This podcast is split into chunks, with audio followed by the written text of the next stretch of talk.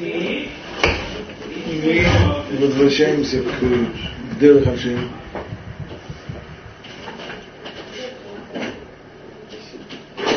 Мы пока еще учим первую часть.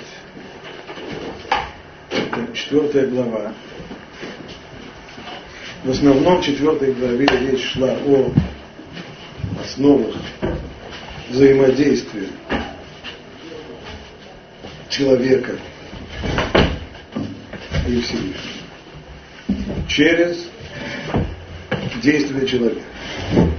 Говорили мы о мецвод, каким образом воздействуют заповеди на мироздание, на человека и на мироздание, а также то, что уже за пределами митцвот, то есть использование человеком благ, материальных благ этого мира, об этом тоже говорили.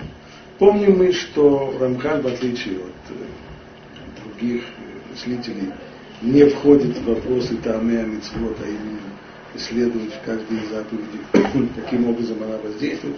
Он говорит о том, как в целом, для чего заповеди в целом даны, для чего они существуют.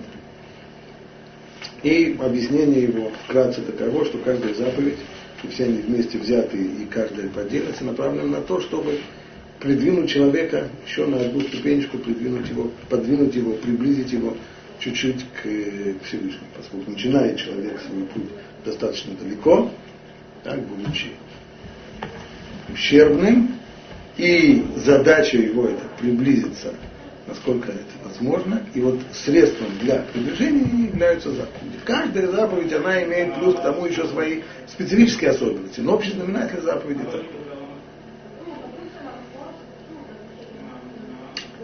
И вот теперь э, посмотрите, мы переходим, дайте-ка мне книжечку.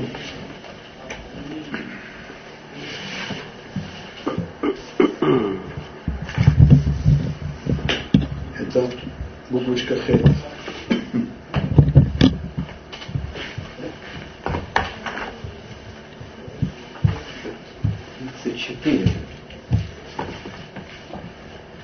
То, что там сказано, имеем маши царик шиякбира адам нацмо, ум аава веайра леборо избарах. То, что нужно укрепить в себе, это любовь к Творцу и страх перед ним. Сказали мы, что Рамхан не входит в, детали заповеди. Он говорит о заповедях всех, о заповедях в целом. Но все-таки есть три заповеди, которые он выделил. Он говорит здесь про, это конкретная заповедь, страх Божий, это заповедь, отдельная из 612 заповедей. Любовь к Богу тоже. И она это конкретная заповедь. И в дальнейшем он приходит к еще одной, третьей заповеди, Талмуд Тура, изучение Тура. Почему эти, эти три он выделил отдельно, когда он говорит здесь о заповедях в целом, вообще? Почему тогда выделять эти? А почему не сказать Тфилин? А почему не Мансар в Песах? Почему эти? не будем сейчас говорить, почему три, прежде всего, хотя бы почему эти две, которые он здесь берет вместе. Страх и любовь. С одной стороны, страх и любовь это две основные движущие силы человека. В конечном итоге все движения души человека, их можно привести к двум камням. Страх и любовь. Любовь – это движение человека к кому-то, желание приблизиться к кому-то. В максимуме слиться с ним. Все братья перед головой, между ними собой. Страх это наоборот желание держать дистанцию. Человек. Движение души, которое определяется как любовь, это расширение. Движение души, которое определяется как страх, это наоборот, когда вбираемся в себя и соблюдаем дистанцию. С другой стороны, по отношению к Всевышнему, это две конкретные заповеди, которые нам, нам заповеданы. Почему он все-таки Рамхаль их выделил? Быть может. Потому что здесь он не говорит об этих заповедях как, э, как э, заповедях отдельных.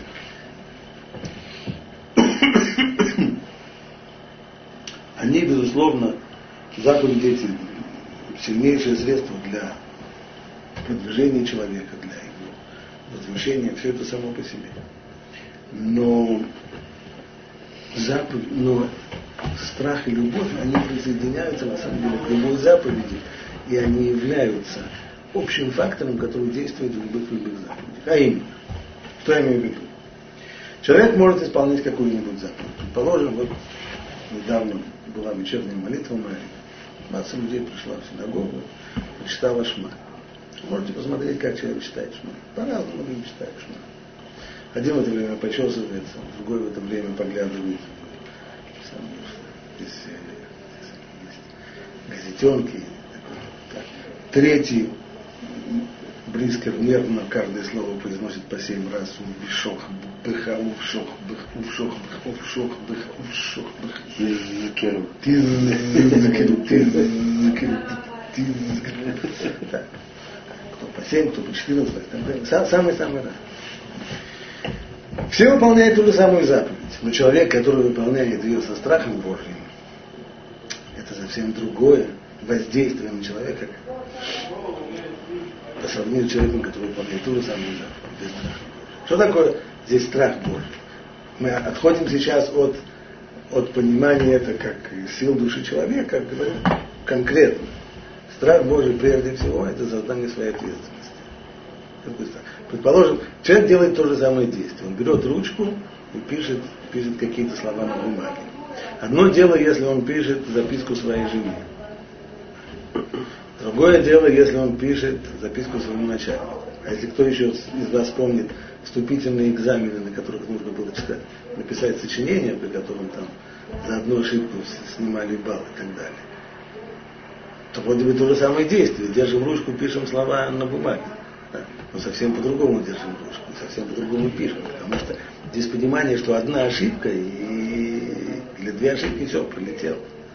Не примут сознание ответственности за то, что делаем. Понимание, что то, что делаем сейчас, придется за это отвечать. Результаты того, что делаем, они будут ощутимы. Вот это и есть исполнение действия с, со страхом Божьим. Так человек, который читает Шма без страха Божия, он выполняет заповедь. Человек, который читает Шма со страхом Божьим, он тоже исполняет Шма. Но воздействие этой заповеди по-разному. Это страх. Сознание ответственности в чтении шма, чтобы понимание э, шаг, что это? Слов, что значит чтение шма, сознание ответственности? Сознание ответственности. Человек, который да. просто по-другому. Нет, совершенно не важно, как. Имеется в виду, человек такой будет читать по-другому. Человек, который, который не, не ощущает в этот момент ответственности за свои поступки, у него чтение шма идет на автопилоте. Поэтому так, у него может быть на автопилоте наточены даже интонации. Здесь нужно, здесь нужно поплакать, как, как, как у людей в Йом-Кипур, в Макзоре, у них там отмечены места, в которых нужно плакать, в которых нужно вздыхать, в которых нужно и так далее. И. Это все может быть, то есть и чувства, и эмоции, они тоже могут быть на, нанизанные и записанные в программу автопилота. Это совсем не то. А человек, который, это мы знаем, знаем по себе, по собственному опыту, когда человек делает что-то со страхом Божьим, понимая, что результаты его действий, они, все то, что он говорит, будет иметь результат. Он делает по-другому. По-другому. И воздействие обратное на человека, совершающего эти действия, оно тоже другое. Оно много сильнее. Это по поводу страха, то же самое по поводу любви. Что такое любовь? Любовь – это удовольствие, которое человек испытывает, когда он делает что-то ради кого-то. Человек, который исполняет заповедь без любви к Богу, человек, который большого удовольствия от этого не испытывает. Может быть, заповедь дает ему удовольствие окольным путем. Например, если есть заповедь есть сюда шаббат, и в шаббат ему жена приготовила вкусную еду, он получит удовольствие. Так, не от заповеди, но, от, но не от исполнения заповеди, а от вкусной еды. А человек, который, у которого есть любовь к Богу, он испытывает удовольствие от того, что он делает. Даже если он сейчас попросту читает шма. Это заповедь совсем по-другому. Она по-другому, она по-другому исполняется, и уж точно она по-другому влияет на человека, воздействие совершенно, совершенно другое. Поэтому, поскольку эти факторы любовь и страх, они общие для всех митцвот. Как написано в Тикуне Зор, так, что заповеди, которые исполняются без любви и страха, они вверх не, поднимают. Как, как, как, как птица без крыльев. Одно дело птица, а другое дело курица. Курица, она тоже относится к, строго говоря, к разряду птиц. Так, не летает. Крыльев А то, что дает мецве крылья, это страх Божий и любовь. Таким образом, страх Божий любовь к Богу это и конкретные отдельно взятые заповеди, сами по себе, и фактор, влияющий на все остальные заповеди. Тут есть двоякое значение. Ну, и нельзя, конечно, обойтись без традиционного вопроса, конечно, тоже страх и любовь. Движение души, мы бы назвали это, ну, люди могут назвать это эмоциями. И естественный вопрос, а если есть заповедь, то как это заповедь, которая заповедала человеку испытывать какие-то эмоции? Казалось бы, по крайней мере, поверхностный взгляд воспринимает, что эмоции это автономная область.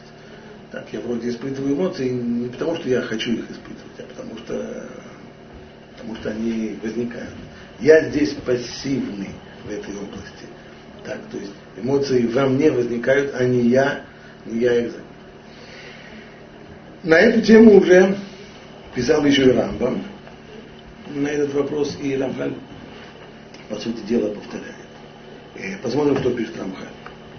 Вяйн, шие мидбонен аль годель жуминутой То есть, каким образом человек приходит здесь, здесь Рамхаль переходит к вопросу, а как человек приходит к страху и любви, или к любви и страху. А именно, человек должен размышлять о величии и возвышенности Всевышнего. Это с одной стороны. А с другой стороны, и в отцем шифлут Адам. И о своей низости. Это с другой стороны. То, что создает дистанцию. Насколько он великий и насколько я маленький. Веевош мироминуто. И испытает он стыд перед его величием. Вие хошек умит аве, до сих пор был страх, теперь Рамхаль переходит уже к любви. Что такое любовь? Вие хошек умит аве, льет меня убим фанав. И человек испытает, пожелает, испытает желание быть одним из служителей его, лейталель бетихилато улихиштабеах бегадлуто. Прославляться его славой и восхваляться его величием. То есть, говорит что путь, по которому человек доходит до этих высот страха и любви, он лежит через идбоненут, то есть через разум человека, который ну, через размышления. То есть эмоции не сами приходят к нам, они не автономны. Мы влияем на свои собственные эмоции. И заказать эти самые душевные движения, движения, движения души и эмоций, человек в состоянии через настрой, через размышление. Рамбам уже писал об этом в Вилхот и Судея Тура, когда он пишет об этих заповедях. Рамбам пишет он так. Этого великого и страшного Бога заповедано любить и бояться. Как сказано, полюби Господа Бога твоего. И также сказано, Господа Бога твоего бойся. Вот эти два стиха которые требуют от человека и страха Божия, и любви к Богу. Как же можно достичь любви к Нему и страха перед Ним? Этот вопрос прямым текстом. Когда, его ответ, когда человек изучает его деяния, его чудесные, великие создания, и видит в них проявление безграничной мудрости – Результат этого он тут же любит и восхваляет, и возвеличивает, и загорается желанием постичь великого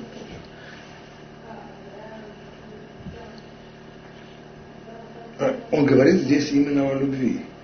То есть, что в человеке, каким образом способен человек прийти к любви через размышление, каким образом? Размышление, которое даст человеку ощущение того, что все, все, все, что у него есть, и все, что есть вокруг, это потрясающая, фантастическая совершенно мудрость. И бесподобная к нему любовь.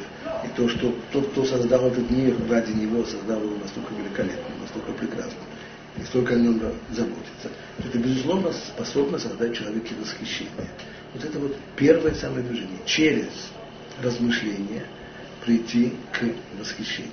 Понятно, что для этого нужно сосредоточенно мыслить. Человек, который не умеет сосредоточенно мыслить каждую секунду отвлекается, то никакого восхищения он никогда не испытает. Ну, только если он уже не окажется, в, если не окажется в каких-нибудь таких обстоятельствах, типа, не человек, который оказался где-нибудь, видит э, заход солнца у моря или восход солнца в горах, и что-то, и тогда даже человек не умеющий мыслить скажет, вау! Но в обычных, в обычных условиях для этого необходимо и двумину размышления. У нас сказать, обратите внимание еще раз, давайте посмотрим с самого начала то, что Рамхаль писал, имеями Маши Царик Шляквир, а Адам Бацмо, Аава и Любовь. Порядок сначала, то, что человек должен в себе усилить, это любовь и страх по отношению к На первом месте любовь, а потом страх.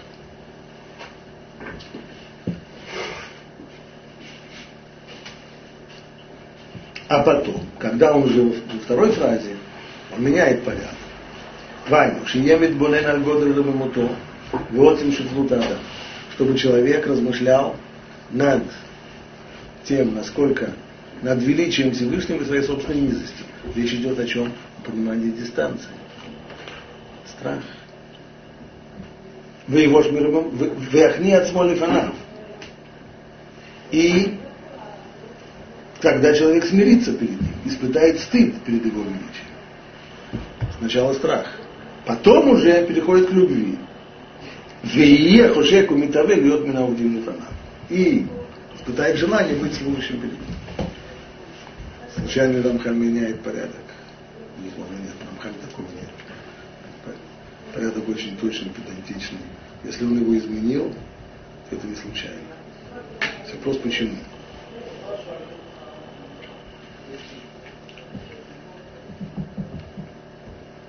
Что сначала? Сначала страх, потом любовь, или сначала любовь, потом страх? Прежде всего, сразу нужно разобраться, что здесь Рамкаль говорит не обычно э, в книгах, э, занимающихся Мусар и так далее, всегда различают между двумя понятиями. Ирата онеш и ирата унемут. Ирата онеш это страх перед наказанием. Иными словами, страх перед страданием, боли и так далее. Это чувство, которое испытывает человек, предположим, который проехал на красный свет – так вдруг видит, как к нему медленными шагами приближается страж закона. В этот момент вот это самый страх. Что-то сейчас будет. То ли штраф будет, то ли еще что-то. Что-то сейчас будет. Страх. Когда человек боится за себя, боится, что ему сейчас будет плохо. Понятно, что такое существует. По отношению к Всевышнему человек, который знает, что он согрешил, и понимает, что будет его наказывать за это. Что-то, может быть, не сейчас, но что-то что за это будет. Страшно? Страшно. Это Ирата Онеш. Ират Ромимут это совсем другое. Ират Ромимут это трепет, трепет перед чем-то очень-очень большим, очень-очень возвышенным. Если когда-нибудь кому-нибудь приходилось быть рядом с великим человеком, вот это то самое ощущение, которое, которое ощущается здесь. Когда ты понимаешь, насколько этот человек большой, насколько он великий, насколько рядом с ним ты, в общем-то, глупый и, и, и, и, и мелкий человек. Нет, даже человек, который никогда не был рядом с великим человеком. Он может это испытать, это, но это на природе. Например, то, что описывает царь Давид, восьмой псалом.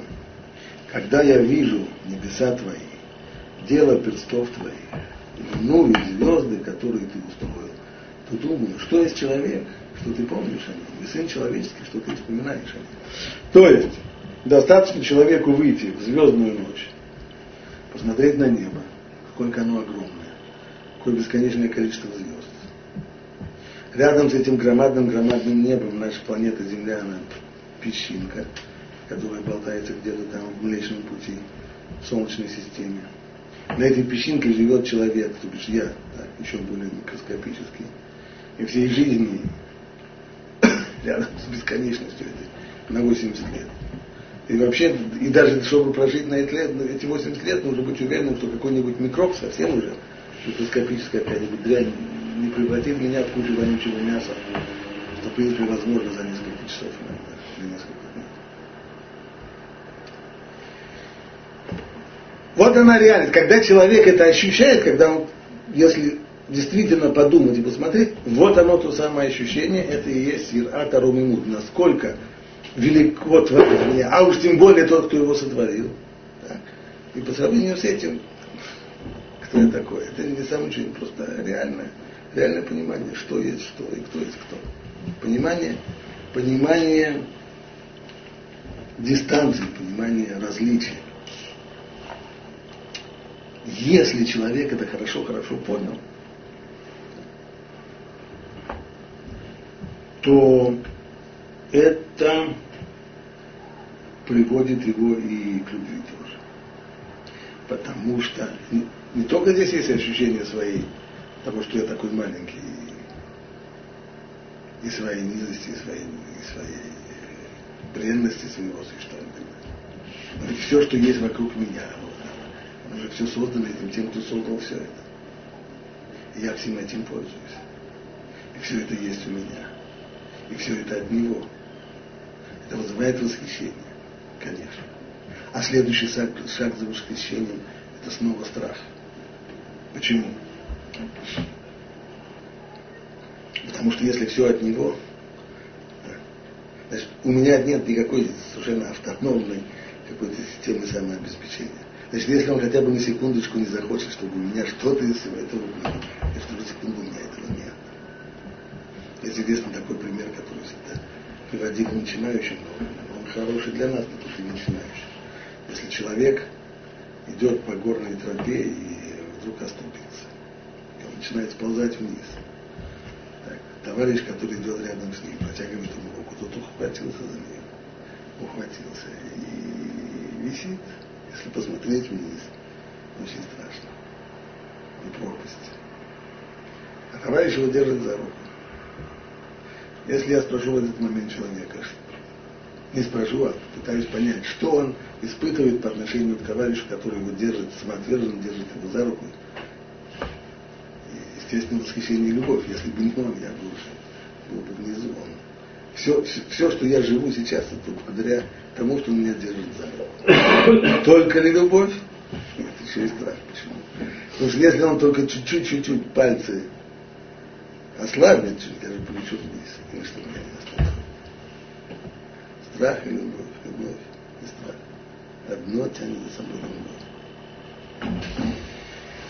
Вот теперь, теперь понятно, что Рамхаль говорит. Что когда мы говорим о Ирата Рамимот, Рамхаль начал с любви. То, что человек должен в себе укрепить, это любовь к Богу и страх перед ним. С чего все начинается, как объяснял Рамбам, с того, что человек размышляет. Если он начнет думать, как ему, если он начнет думать и представлять, и понимать весь мир вокруг себя, это вызывает восхищение, конечно. Это восхищение, оно и есть любовь. Следующая стадия, следующая стадия страх. Потому что если все действительно принадлежит ему, и все от него, и все, и то, и то, что я в состоянии вообще дышать, и то, что я в состоянии жить, и то, что я в состоянии существовать, это только из-за него. Это безусловно порождает страх. И страх, на, и страх как, как понимание жуткой дистанции, которая между. Насколько я маленький, насколько он большой. Насколько он великий, насколько я, насколько я бедный. Словами Рамхаля, да, как он объяснял здесь. Что ты начинаешь понимать, что ты чувствуешь и его величие, и смиряешься с ним, в его шмером то. И ты начинаешь стыдиться. А что стыдиться? А я что-то плохо сделал? Я ничего не плохо, ничего сделал. Откуда же стыд? Стыд это мир, мир приходит от сравнения. Когда, как, когда человек сравнивает себя с ним, то может ощущение своей там, насколько я маленький, и насколько все мои страсти, и все, все то, о чем я все то, за что я борюсь, и все, что насколько это все маленькое, насколько это все никчемное, насколько это все неинтересно. Это, это, безусловно, толкает человека дальше. На следующий шаг, значит, получается, любовь, страх, и следующее – любовь. А это что значит? Потому что если я понимаю, чувствую эту самую жуткую дистанцию, и дальше мне еще объяснят, что на самом... Не объяснят, нет. Я хочу вернуться к такому примеру, который я дал. Если я нахожусь рядом с великим человеком, то я тоже восхищаюсь им. Я тоже чувствую жуткую совершенно пропасть между ним и мной, какой он великий, какой я, на фоне его маленький. А что будет, если этот человек сейчас скажет, пойди дать мне вот книжку. Что я подумаю про него? Старый Старокрин использует меня. Если ты находишься рядом действительно великим человеком, побежишь. Побежишь с удовольствием. А это и есть любовь. Что такое любовь? Любовь это удовольствие, которое испытывает человек. Делает что-то ради другого. Если я осознал всю ту пропасть, которая между ними, между мной, и он дает мне возможность сделать что-то ради него, так я это сделаю с удовольствием. А это уже любовь. Любовь, страх, любовь. После этого придет еще один страх. Какой? Тот, кто по-настоящему любит, он всегда испытывает страх, он боится эту любовь потерять.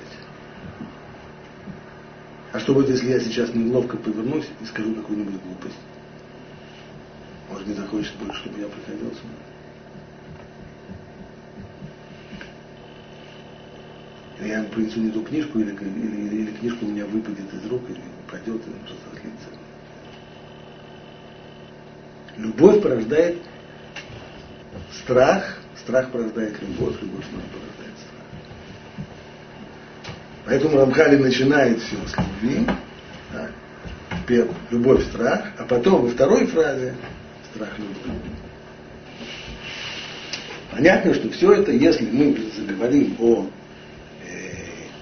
э, Ирата он страх за себя, то это будет выглядеть совсем по-другому. Там порядок другой. И если кто помнит Месилат и Шарим, то построен Месилат и Шарим на Брайте Раби Пинхас бен Яир. Зирут Тура мивия лидей зирут, зирут мивия лидей зризут. То есть Тора приводит к осторожности. Что такое осторожность? Проявление страха. Поскольку я понимаю, человек, который идет по льду, так он идет осторожно. Почему? Потому что он хорошо-хорошо понимает, какие могут быть последствия. Неосторожный шаг, я поскользнусь и полечу. Поэтому идет осторожно. Стало быть, Тора, которая нам объясняет, что мы идем по льду. Так, ничего, по такой узенькой-узенькой дорожке. Справа огонь, слева, слева лед один шаг влево, влево один шаг вправо, мы оказались совсем не там. Так вот, Тура, она приводит к зеру, к осторожности. А следующая ступенька, это уже залезу. Что такое залезу? Это делать все быстро. Когда человек делает быстро? Когда ему хочется этого делать, когда он любит то, что он делает.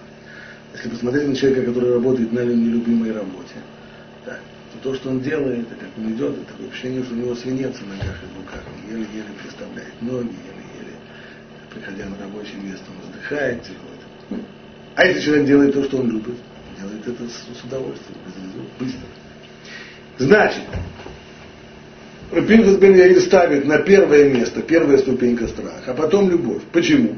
Потому что он не говорит о страхе, а о Ирата минут, он не говорит о трепете перед величием, он говорит о страхе за последствия, он говорит о страхе Ирата Страх наказания страх за себя. Здесь, конечно, порядок другой. Сначала приходит сознание, приходит начало сознания, изучение Торы дает мне понимание, что дело серьезное, что есть последствия у того, что я делаю. Пока я Тору не изучаю, я этого не знаю, не понимаю. Так, впечатление, что я всегда иду по паркету, и ничего страшного нету. Получил Тору, начинаешь понимать это. Идем по льду, можем поскользнуться. Есть последствия. Возникает ответственность, чувство ответственности, страх. Страх за себя, могу поскользнуться. А уже на второй стадии, после того, после того, как я понимаю, что при помощи заповеди я могу действительно остерегаться и пройти по льду, не поскользнувшись, тогда будет и любовь, тогда будет и отношение э, к заповедям делать, исполняет с удовольствием, потому что понимает, что они-то и дают ему возможность уберечься, они-то дают ему возможность не упасть и поскользнуться и не делать то, что нужно. Там порядок именно такой. Сначала страх, страх порождает потом любовь. А в Иратуром и Мут порядок другой. Начинается все с любви, восхищения. Это приводит к трепету перед величием. Трепет перед величием приводит в следующее стадия желание служить, что-то сделать. А как только есть это желание служить и что-то сделать, ощущение того, что ты испытываешь удовольствие от того, что ты ему даешь, следующая стадия это уже страх, уже совсем-совсем возвышенный страх, страх потерять любовь. Последние выборы показали, что Иран Мут перед Вдолеядор уже не существует. Э, половину не пришло вообще выбирать, половина вообще выбрала не того. И, э, то, что казалось, что где это? Любовь. Потому что, естественно, если людям разрушать ощущение величия, тогда никакого величия нет. А разрушить не так уж сложно. Дам пример конкретно без, без современных писаний. Есть Аллаха. Нельзя ходить с большими людьми вместе в мир. Что такое? А он там будет без фрака. Это совершенно верно, потому что человек в тот момент, когда он без своей, своей одежды, без регалий, он такой же, как и все. Еще один старичок, супруги. И человек не может не испытать отрицательное влияние вот этого вот самого, такой же, как и все. Нет, я, конечно, понимаю, он большой, он великий, он прочее, прочее. Он такой же, как и все. Все, все и сломалось. Все и сломалось. Можно по-другому сломать ощущение величия, да. Ну, человеку промывать голову, говорит, да, да, а вот это не так, это не так, это не так. А есть другие, которые говорят совсем по-другому, я с ними согласен, я не такой, не такой, не такой. Но человек, который лично, который рядом находится рядом с большим человеком и, и знает его лично, и это ощущает, он, безусловно, поймет, что